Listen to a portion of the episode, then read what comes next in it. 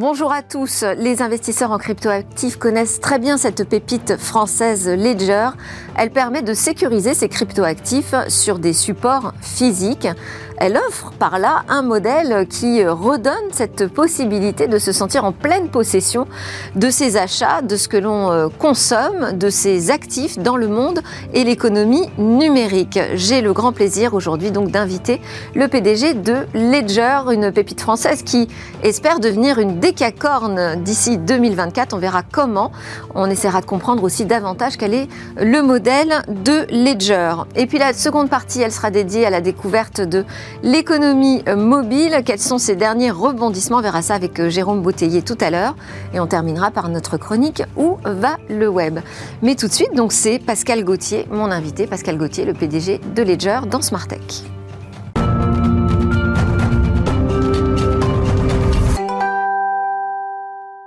Dans Smartech aujourd'hui, j'ai le grand plaisir de recevoir Pascal Gauthier, qui est le PDG de Ledger. Ledger, c'est cette pépite française qui permet de stocker et de sécuriser nos crypto-actifs.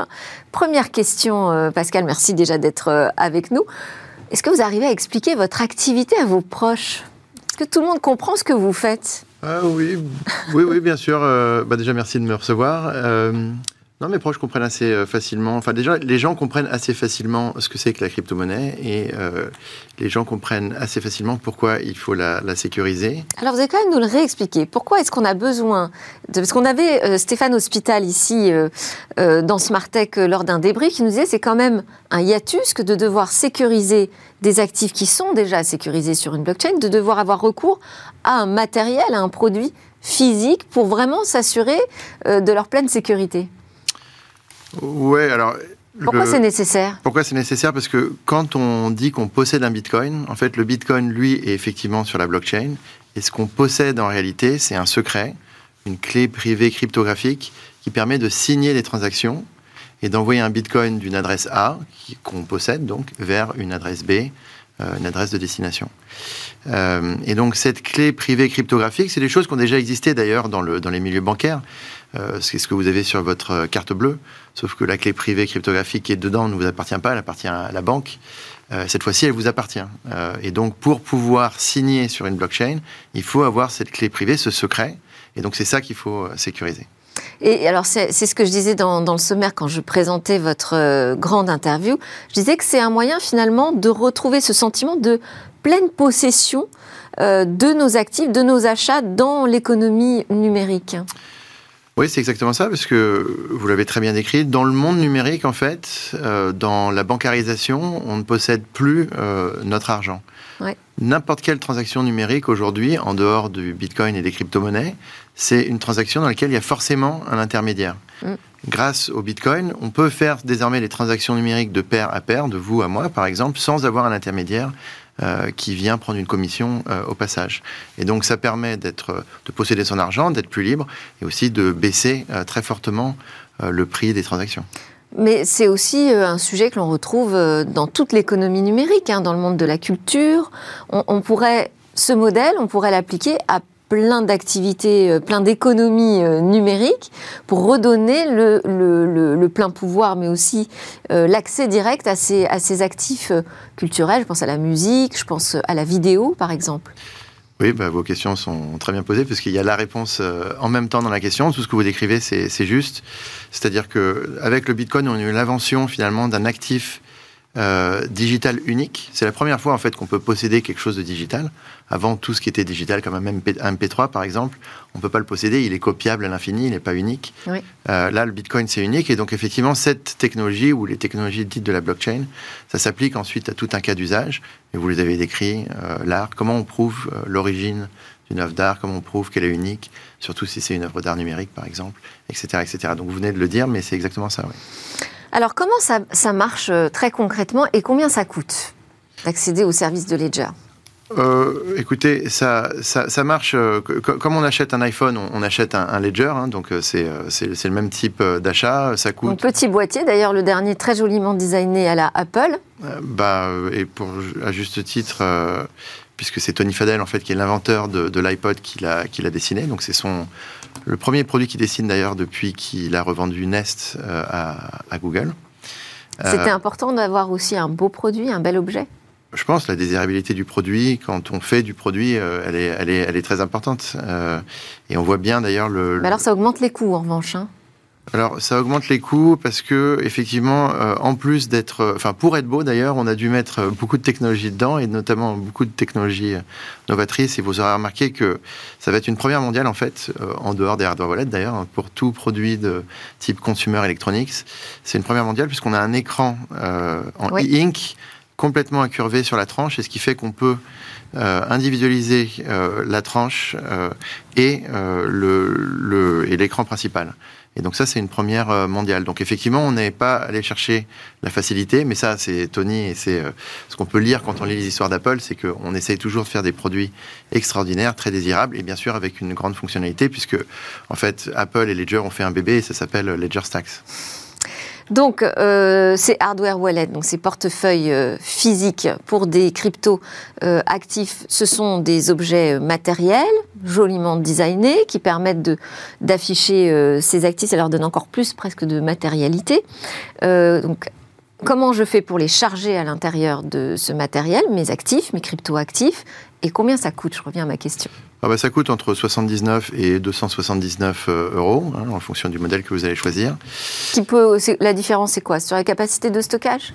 Euh, Il y a des différences de capacité de stockage, de connectivité, de design, euh, et ensuite c'est à vous de choisir ce qui va le mieux pour votre, pour votre utilisation. Euh, donc ça, c'était la question du prix. Et euh, votre autre question, c'est comment on fait pour l'utiliser? Ah bah, C'est assez simple, en fait. On, ouvre la boîte et puis on suit les instructions. Il n'y a pas de difficulté à, utiliser euh, un Ledger, vraiment.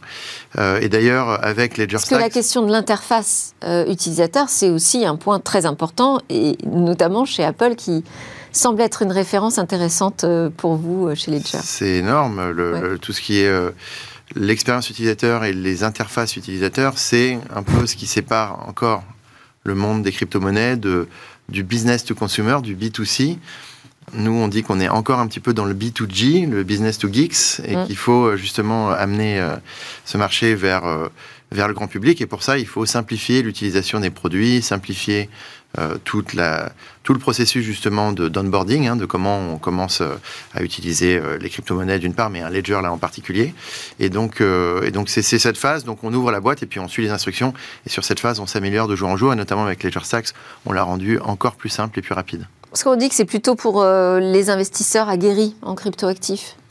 Mais quand on dit ça, je pense qu'on parle d'autre chose. C'est-à-dire qu'il faut bien faire la distinction entre des gens qui vont dans la crypto-monnaie pour la spéculation, et des gens qui vont dans la crypto-monnaie pour l'usage. On peut très bien aller dans la crypto-monnaie pour faire du paiement, par exemple, parce qu'on doit payer en crypto-monnaie, etc. Ça existe dans plein de pays, euh, le Salvador, l'Argentine, le Zimbabwe, etc. Euh, le Liban, il y a un vrai cas d'usage de paiement en crypto-monnaie. Pourquoi? Parce que les monnaies locales ont, ont failli, donc elles valent plus rien. Alors, on passe en, crypto-monnaie et on paye euh, avec ça.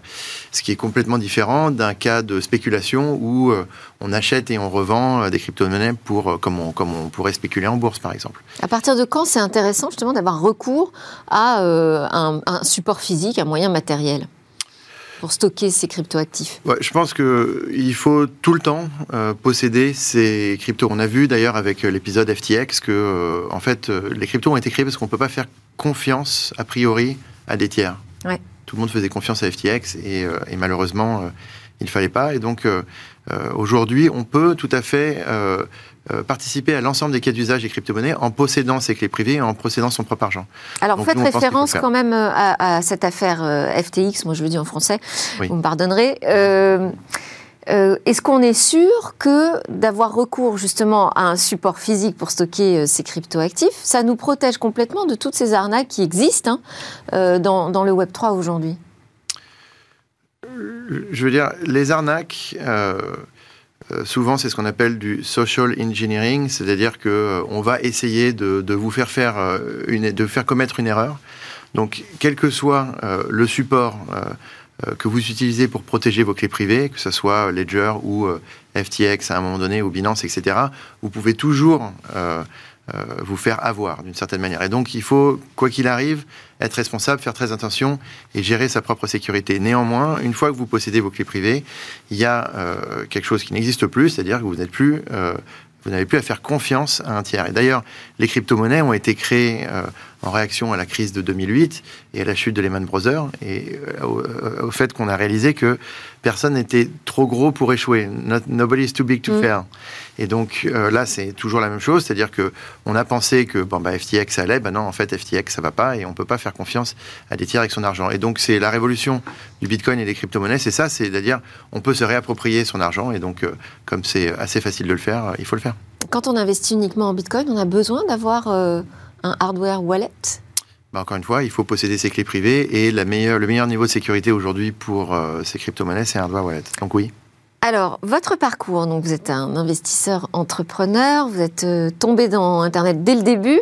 Vous avez commencé par le comparateur de prix Quelcoût, revendu à Yahoo en 2004, où vous passez donc quelques années jusqu'en 2007. Vous allez aussi euh, faire un petit détour chez euh, Criteo, le roi de la publicité euh, numérique en France. Et puis, vous créez en 2013 un site internet de données financières sur le Bitcoin. Vous vous y intéressez finalement assez rapidement. Qu'est-ce qui vous séduit dans cette aventure des crypto-monnaies au démarrage? Et de la même façon, vous euh, commencez à travailler avec Ledger début 2015. Vous êtes le premier investisseur finalement euh, dans cette euh, future pépite française. Qu'est-ce qui vous a séduit dans, ces nouveaux modèles? Bah, quand je travaillais sur Criteo, j'ai fait plus qu'un petit passage, c'était 2008 à, 2013.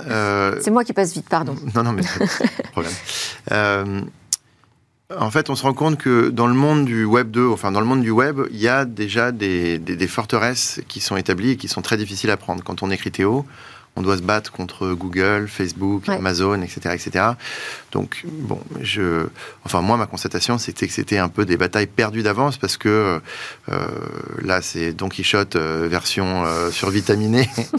on se bat contre des gens qu'on peut absolument pas battre. Ils ont, ils ont trop d'argent, trop de ressources, etc., etc.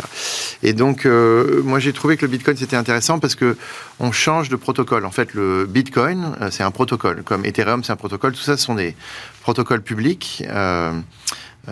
Open source, etc. Et donc un peu comme le web. Et donc comme on change de protocole, euh, la réflexion que je me suis faite à l'époque, mais je n'étais pas le seul à me la faire, Eric Larchevêque et euh, l'ensemble de, l'équipe fondatrice de Ledger se faisait la même, c'était de dire, bah là on peut peut-être construire des géants de la technologie, parce qu'on change un peu de paradigme, on change de protocole, et donc là-dessus, on va pouvoir construire quelque chose où on ne sera pas forcément tout de suite en concurrence avec ces, avec mastodontes, et on aura le temps de grandir.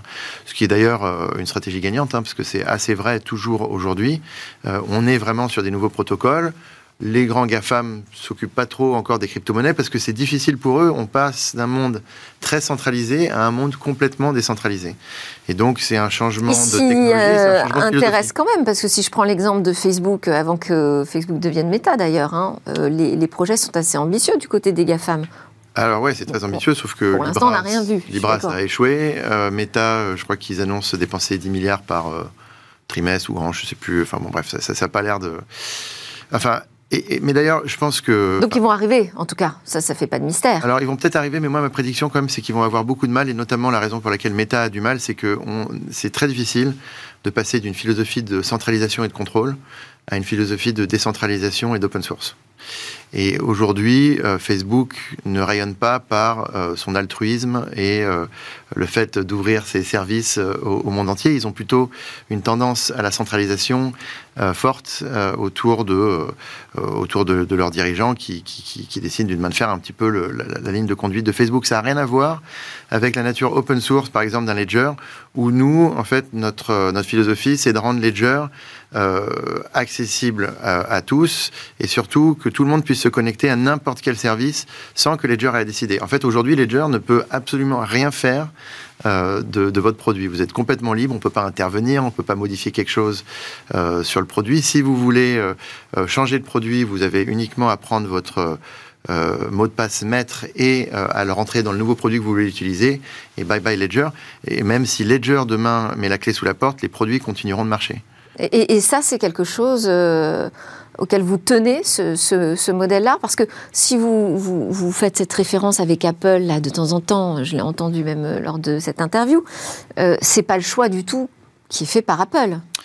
Non, mais c'est pour ça que je pense qu'il y a un changement de paradigme complet, qu'on passe vraiment dans le Web 3 et que nous, en fait, on est une version décentralisée de euh, ce qu'un Apple est. En fait, l'Apple, c'est la version centralisée, nous, on est la version décentralisée.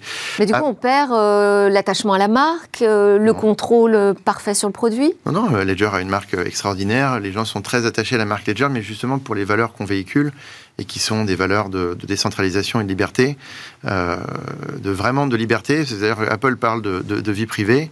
Bon, nous, on parle de, liberté. Bon, alors oui, très attaché, parce que quand même, donc Ledger, vous, vous, euh, vous devenez le directeur général de Ledger en 2017, et puis son CEO, oui, en 2019. Oui, c'est ça. OK. Euh, aujourd'hui, Ledger, c'est 800 salariés, 6 millions de portefeuille euh, donc euh, hardware wallet comme on dit, euh, vendu dans plus de 190 pays. Vous avez levé depuis 2014 463 millions de dollars. Vous dites sécuriser aujourd'hui 20% des actifs numériques dans le monde et 30% des NFT. Comment est-ce que vous arrivez à faire ça, vous, start-up française justement?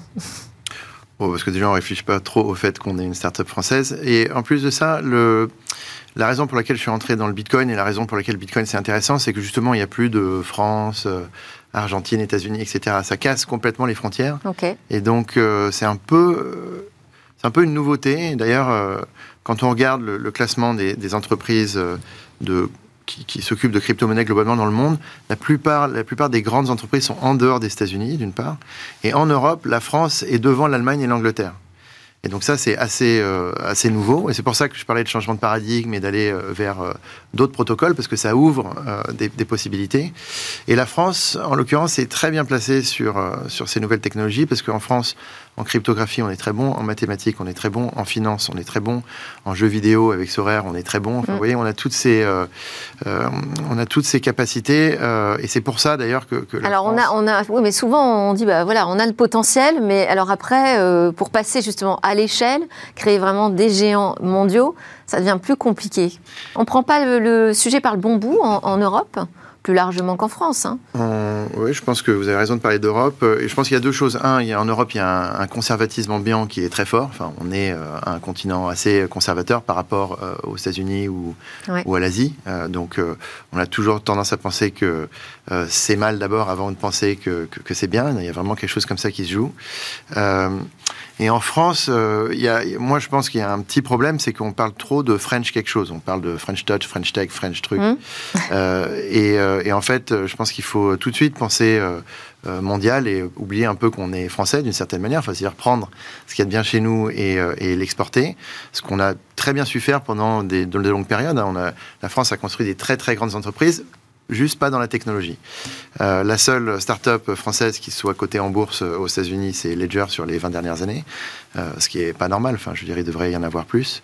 Donc, il faut quand même aussi raisonner euh, global. Moi, j'ai eu la chance de passer par des écoles type Kelku, Yahoo, puis ensuite on a fait Criteo, etc. Où de toute façon, j'ai jamais pensé que. Vous pensez monde, enfin, tout de suite marché mondial, quoi. Bah oui. Quand on a travaillé chez Yahoo, Yahoo à l'époque en 2004, les gens se rappellent peut-être pas, mais c'était Internet, quoi. Et donc, quand on voyait euh, l'exécution de Yahoo à l'époque, alors maintenant, euh, on peut regarder ça avec des yeux euh, critiques en disant que finalement Yahoo a peut-être échoué à la fin, mais en tout cas en 2004, Yahoo c'était partout dans le monde, il faisait le Japon, la Chine, etc. Enfin, il n'y avait vraiment pas de limite au modèle. Donc, moi, c'est toujours ça qui m'a passionné. Donc, c'est juste une question de mentalité, je pense. Il faut vouloir y aller, mais savoir le faire aussi. Il y a une question de mentalité et d'expérience. Et, et la régulation oui. en Europe qui se renforce sur euh, l'économie numérique, autour de l'économie numérique. Est-ce que c'est un allié pour vous euh, d'avoir cette volonté euh, de davantage protéger ce marché européen, en tout cas ses citoyens dans le monde numérique? Est-ce que la régulation est une alliée, pardon, ou est-ce qu'au contraire, ça empêche d'avancer? Moi, je pense que d'abord, la régulation, c'est une passion européenne. C'est vraiment Peut-être si on a un domaine d'excellence, c'est euh, la régulation. Euh, mais je pense que c'est pas forcément bon. C'était Reagan qui disait euh, si ça bouge, faut le taxer. Si ça continue de bouger, faut le réguler. Et puis si ça arrête de bouger, faut le subventionner. Et en Europe, on fonctionne un peu comme ça. D'ailleurs, on subventionne beaucoup de choses à la fin, mhm. après les avoir euh, taxées et régulées très fortement. donc bon, c'est c'est un peu le modèle européen. Et moi, je trouve que c'est dommage. En fait, l'innovation elle se développe hors cadre de régulation. Si on regarde toutes les grandes entreprises américaines euh, qui gagnent encore aujourd'hui, peut même parler de Facebook, hein, qui est largement pas régulé, euh, Google, qui est largement pas régulé, etc. Euh, c'est les entreprises qui ont pu devenir si grandes parce que justement, elles se sont développées, Uber, Airbnb, elles se sont développées dans des zones grises de régulation et le régulateur a mis beaucoup de temps à les rattraper. Et une fois que... Et donc, c'est pas plus mal, c'est ça que vous nous dites Que les taux ne se resserrent pas trop tôt, c'est ça? bah, Disons que c'est la constatation, quoi. C'est-à-dire que si les taux se referment trop tôt, c'est une variable très terrible et ça tue l'innovation. Et en Europe, on a bien vu d'ailleurs avec euh, ce fameux euh, GDPR là euh, que ça a tué toute l'innovation de publicité en ligne en fait. Et donc toute l'innovation de publicité en ligne, elle est aux États-Unis, enfin ailleurs, mais plus plus en Europe. et, donc on a des exemples. Et eux ont les moyens de s'adapter après aux nouvelles règles qu'on leur impose. Bah oui, parce qu'ils sont très gros et donc finalement ça favorise les gros. Qui, mmh. alors si j'étais, enfin non d'ailleurs si j'ai, même si même si Ledger était beaucoup plus gros, je vous donnerais la même réponse parce que j'aurais l'honnêteté intellectuelle de le faire, mais plus on est gros, plus on adore la régulation parce que finalement, c'est des barrières très hautes à, sauter pour les petits concurrents. On protège son marché finalement. On protège son marché. Et donc c'est pour ça que vous allez voir les grands acteurs des crypto-monnaies centralisées, euh, comme Binance parfois, comme FTX, euh, FTX à l'époque, qui euh, clament haut et fort que la régulation c'est super, qu'il faut absolument tout réguler le plus vite possible pour qui puisse capter euh, l'ensemble du business. Donc nous, on pense que le logiciel libre, c'est très bien. Bitcoin, tout ça, c'est du logiciel libre. C'est bien que les gens puissent y accéder euh, directement parce que c'est pas possible de réguler les mathématiques. Donc euh, je pense que le futur est en partie là. Et d'ailleurs, Bitcoin est, résistant à la censure. Hein. C'est comme ça qu'il a été dessiné. Et, et, on pense que c'est peut-être euh, la feature la plus importante, hein, parce que euh, tout ne doit pas être euh, régulation.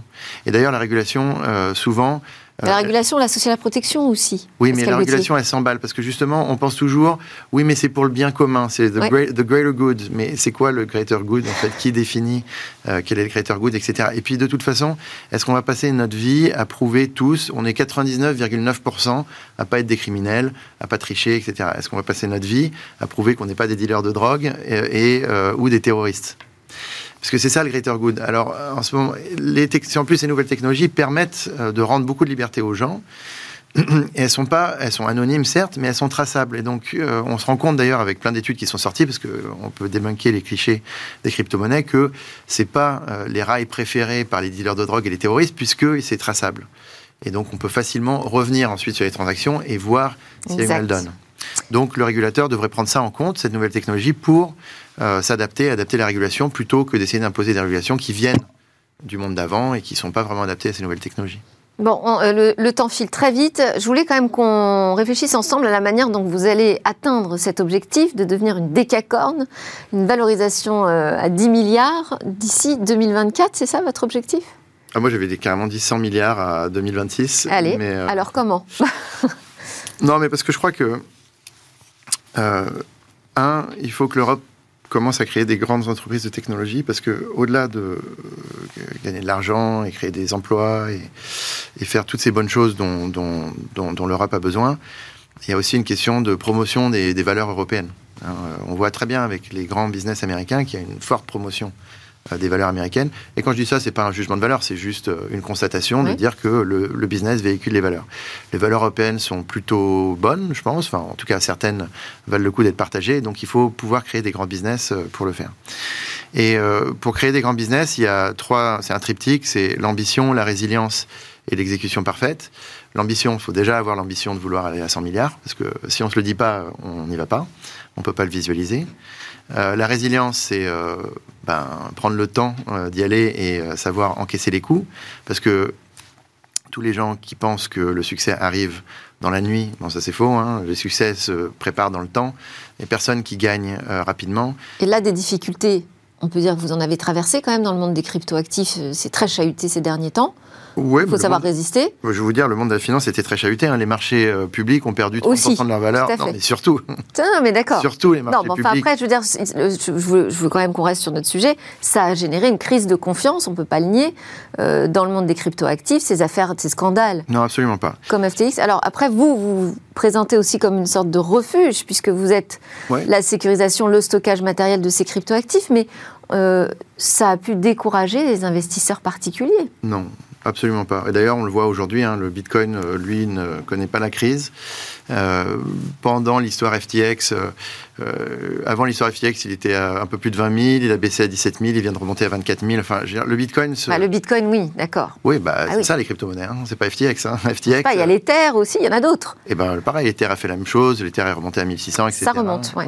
tout, remonte. Non, mais ça veut dire que les crypto-monnaies en fait se, se moquent de la centralisation. Les crypto-monnaies ont été faits euh, pour, ne pas être centralisées. Donc finalement, qu'un acteur centralisé euh, échoue, c'est enfin d'ailleurs c'est même pas un échec là, c'est carrément de la fraude, mais bon. C'est ce que je veux dire. C'est encore un autre problème. Mm. Et donc ça, le Bitcoin s'en fiche. Bon, donc, euh, résilience et le dernier point. Exécution parfaite. Et donc c'est ça qui est difficile. il faut exécuter parfaitement parce que voilà, le monde est grand, on a des concurrents partout. L'exécution parfaite, c'est avant tout de créer une grande équipe de management, une grande équipe pouvoir développer le business. On parle beaucoup d'intelligence artificielle en ce moment, parce qu'effectivement, ChatGPT, c'est très impressionnant. Mais il faut que je rassure quand même les gens, euh, on a encore besoin d'humains euh, pour travailler chez, chez Ledger et c'est les humains qui vont faire la différence. Et ouais, puis on en manque visiblement hein, des, cerveaux. Euh, le recrutement, c'est compliqué dans les techs. C'est très compliqué. On termine très très très très vite avec l'interview express. J'aurai pas le temps de vous poser beaucoup de questions.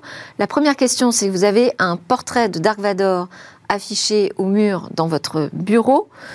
Ça terrorise euh, les nouveaux entrants chez Ledger oui, a priori, mais c'est pas du tout pour ça que je l'ai fait. Moi, je suis un fan de, Star Wars et euh, j'avais trouvé ce, tableau dans le marais un jour. Euh, je trouvais sympa, donc je l'ai acheté. Et vous, vos peurs, alors, vos vraies peurs, quelles sont-elles? Euh, dans la vie, vous voulez dire, ou dans le business? Comme vous voulez. Euh, dans la vie, c'est euh, la mort. ça me fait un petit peu peur. J'aime pas trop ça. donc, j'essaie de faire le maximum de ce que je peux faire pendant que je suis vivant pour pas regretter ce passage dans l'au-delà. Et dans le business, c'est le défaut d'exécution. Enfin, je veux dire, quand je vous parle d'exécution parfaite, ça, c'est vraiment quelque chose qui me qui me fait phosphorer 100% du temps, c'est-à-dire comment est-ce qu'on peut toujours faire mieux. Et dans l'exécution parfaite, ce qui est terrible, en fait, c'est qu'on peut toujours faire mieux. On se rend compte qu'on peut toujours faire mieux et qu'il n'y a jamais de, il limite. Merci beaucoup, Pascal Gauthier, PDG de Ledger. Merci beaucoup de nous avoir accordé cet entretien dans Smart Tech. On se retrouve juste après la pause pour parler de l'économie dans le mobile.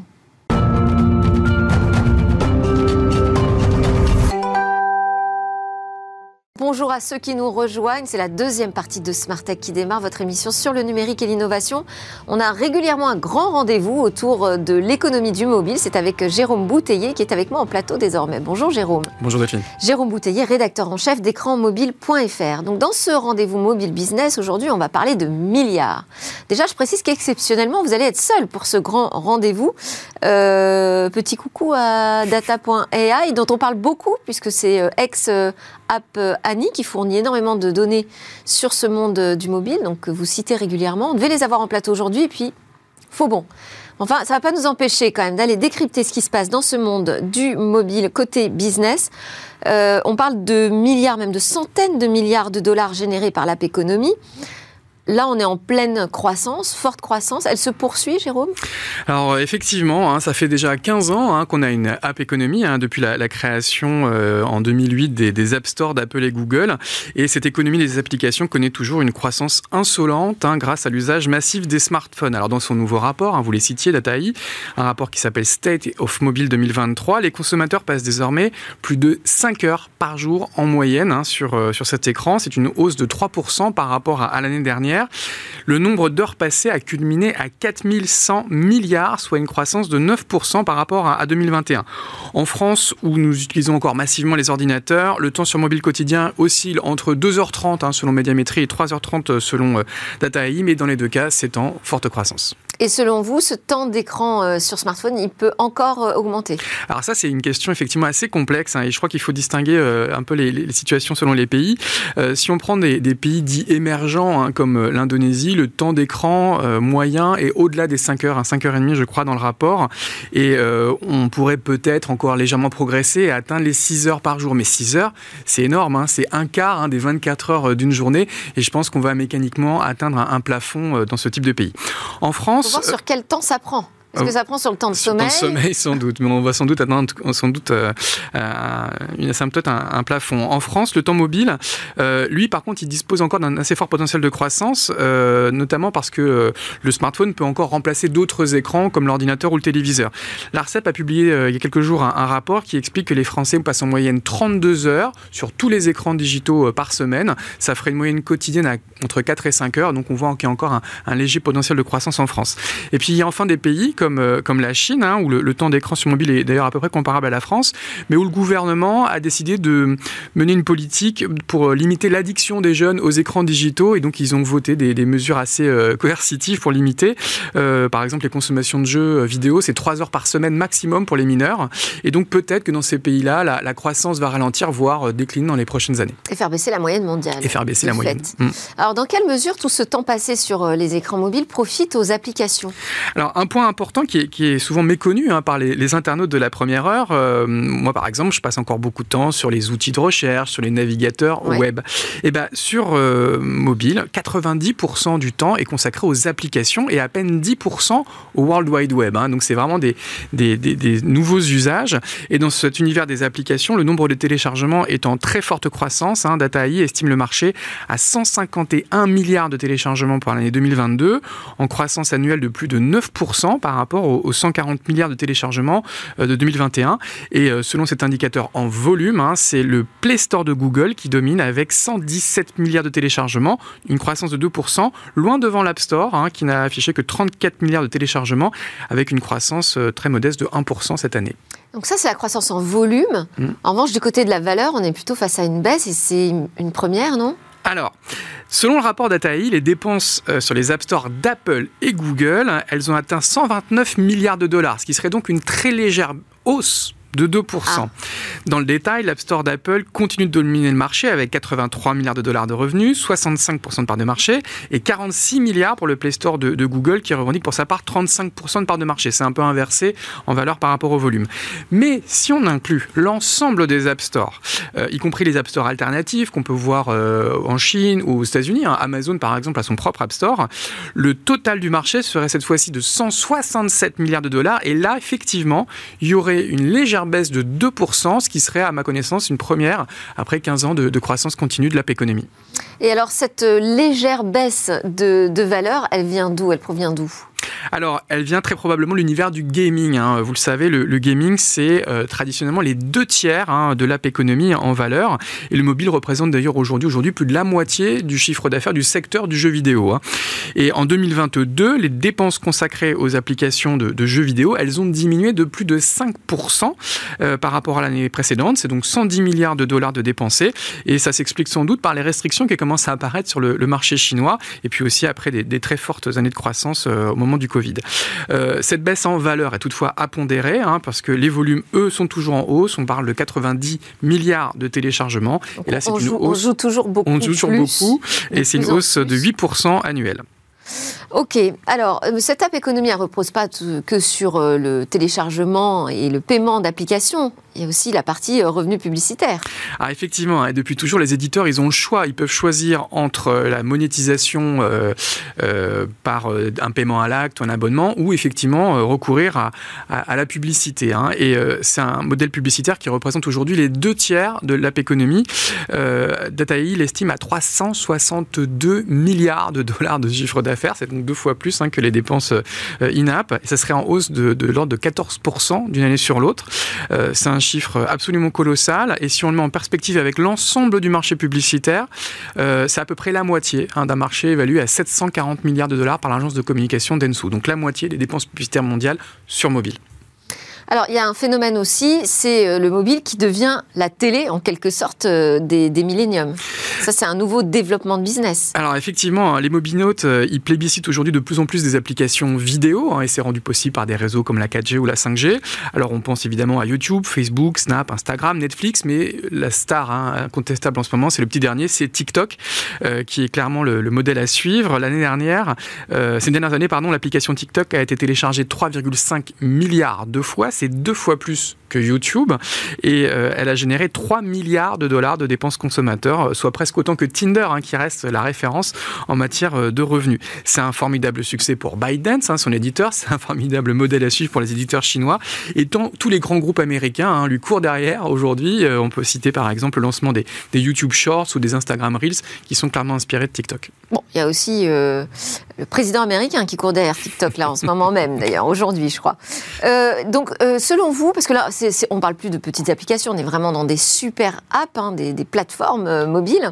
Selon vous, c'est la tendance vraiment qui va s'installer? Oui, on pourrait presque dire super app first. Hein. Alors, on a, beaucoup employé des expressions comme mobile first. Hein. C'était l'idée que le mobile dépassait l'ordinateur. On parle aussi parfois d'app first pour rappeler que le temps dans les apps est largement supérieur au temps sur le web. effectivement, on rentre dans cette ère un peu des, des super apps, qu'elles soient américaines ou chinoises. selon DataI, on a désormais 224 applications dans le monde qui génèrent euh, chaque année plus de 100 millions de dollars. Et il y en aurait même une dizaine qui auraient franchi le cap du milliard de dollars de, revenus. Euh, pour la plupart, hein, donc effectivement américaines ou chinoises. Il y a quelques succès euh, en Europe. Hein. on peut citer les Suédois de Spotify, les Russes de Telegram, mais bon, les Européens sont encore relativement rares.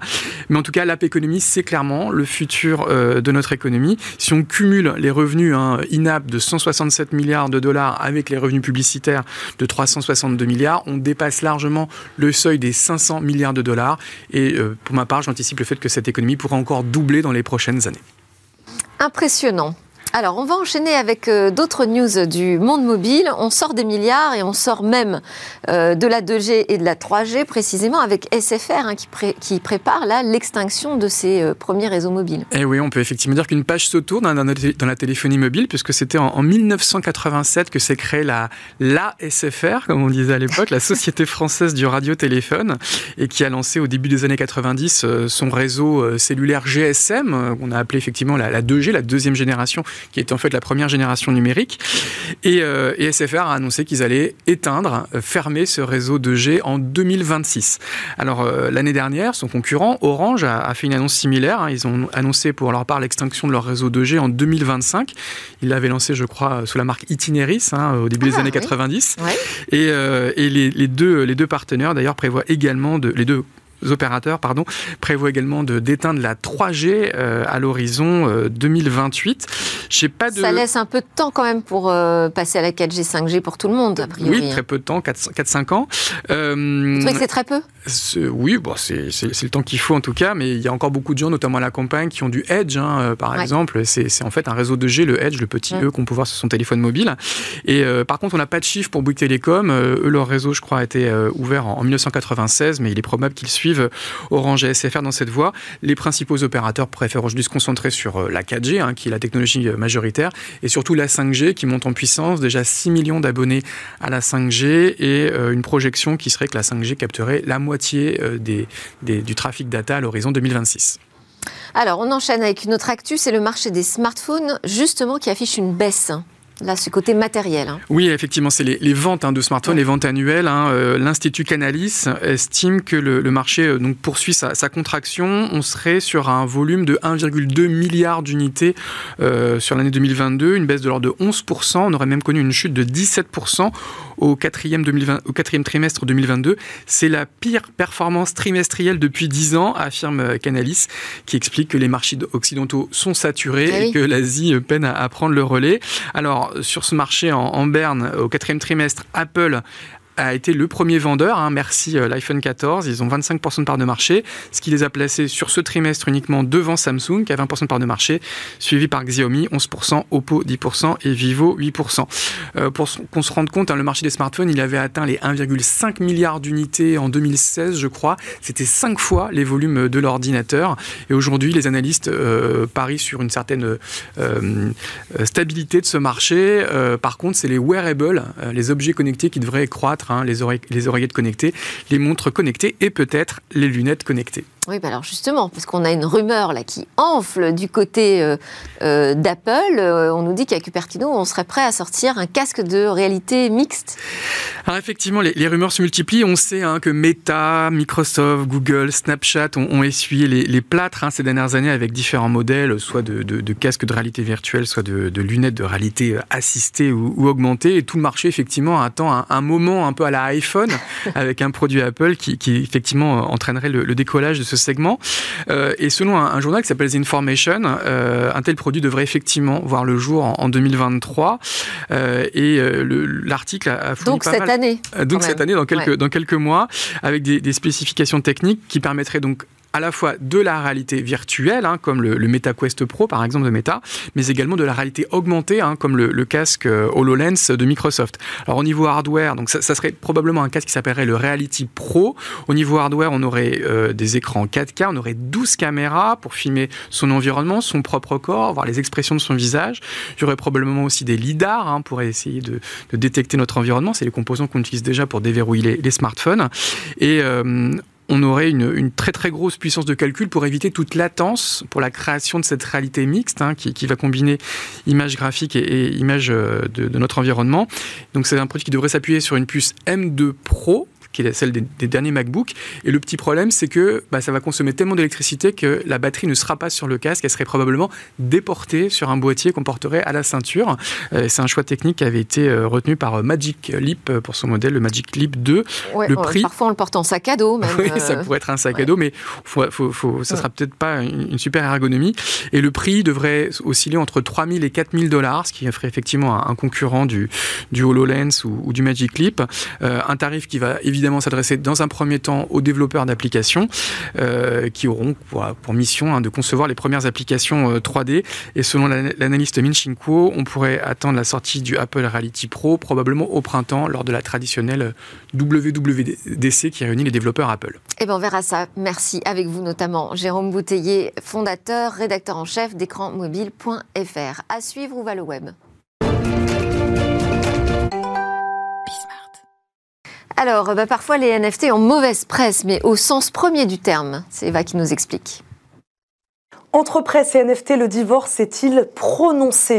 Le célèbre magazine National Geographic a proposé une collection de NFT autour de photographes réputés et l'accueil fut plus que mitigé.